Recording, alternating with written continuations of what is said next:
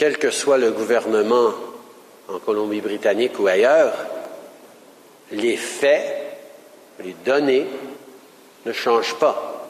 Pendant que les citoyens manifestaient la semaine dernière, jeudi, lors du discours du premier ministre canadien Justin Trudeau devant la Chambre de commerce de Calgary, Rachel Notley continuait de faire pression sur le gouvernement fédéral pour qu'il investisse dans le transport ferroviaire afin d'augmenter la livraison du pétrole brut par train.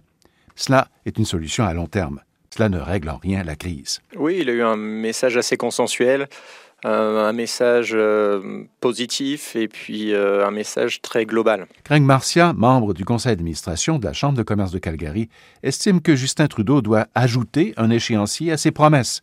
Il a de bonnes intentions, dit-il, mais on a envie de lui demander ce qui, je pense, déçoit la, communauté euh, des entreprises de, Calgary et d'Alberta, c'est le, le manque de, clarté et de timing. C'est-à-dire qu'il y a des bonnes intentions, il y a des bonnes promesses, euh, on sent qu'on va dans la bonne direction, mais on a envie de lui demander quand.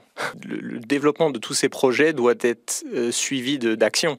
Mhm. Et si ces projets ne sont pas suivis d'actions dans des délais qui sont raisonnables, les investissements privés ont tendance à aller dans d'autres pays.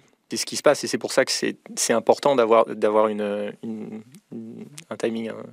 Il y a quelque chose, euh, il y a un problème structurel euh, majeur dans la, question du transport du pétrole en, Alberta, mais c'est clair que c'est pas euh, une intervention artificielle comme ça qui va régler ce problème-là à long terme. C'est plus le dossier des, pipelines, le dossier de TransCanada, à mon avis, c'est beaucoup plus majeur. Patrick Gonzalez est professeur agrégé au département d'économie à l'Université Laval et il est spécialiste des questions de transport et d'énergie. Le problème, c'est pas tellement sur le marché du pétrole que sur celui du transport. Il y a des pipelines, mais la capacité euh, actuellement, euh, il y a un engorgement. On pense que euh, avec le rétablissement de la ligne 3 de, d'Enbridge, éventuellement, ça va régler le problème, mais ça, ça n'arrivera pas d'ici un an.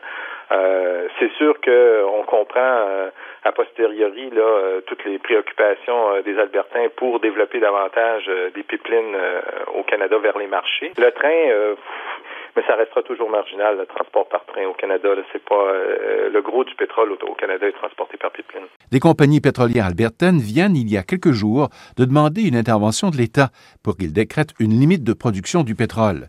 Il s'agit d'une demande surprenante dans une province conservatrice qui refuse habituellement toute intervention de l'État. Les acheteurs euh, euh, profitent de la concurrence entre les producteurs et là, c'est rendu où ça couvre à peu près les, coûts d'opération. Évidemment, ça ne couvre pas les coûts en capital. Jean-Bernard Thomas est professeur auxiliaire au département de sciences économiques à l'Université d'Ottawa. Pour euh, réduire justement euh, cet effet-là, une, façon, ce serait de réduire la production, donc réduire l'offre, de sorte que là, la, la, production albertaine euh, coïnciderait à peu près avec la capacité euh, de transport. Donc là, le, jeu de la, concurrence entre les producteurs pour faire acheter les prix, ça, ne marcherait plus.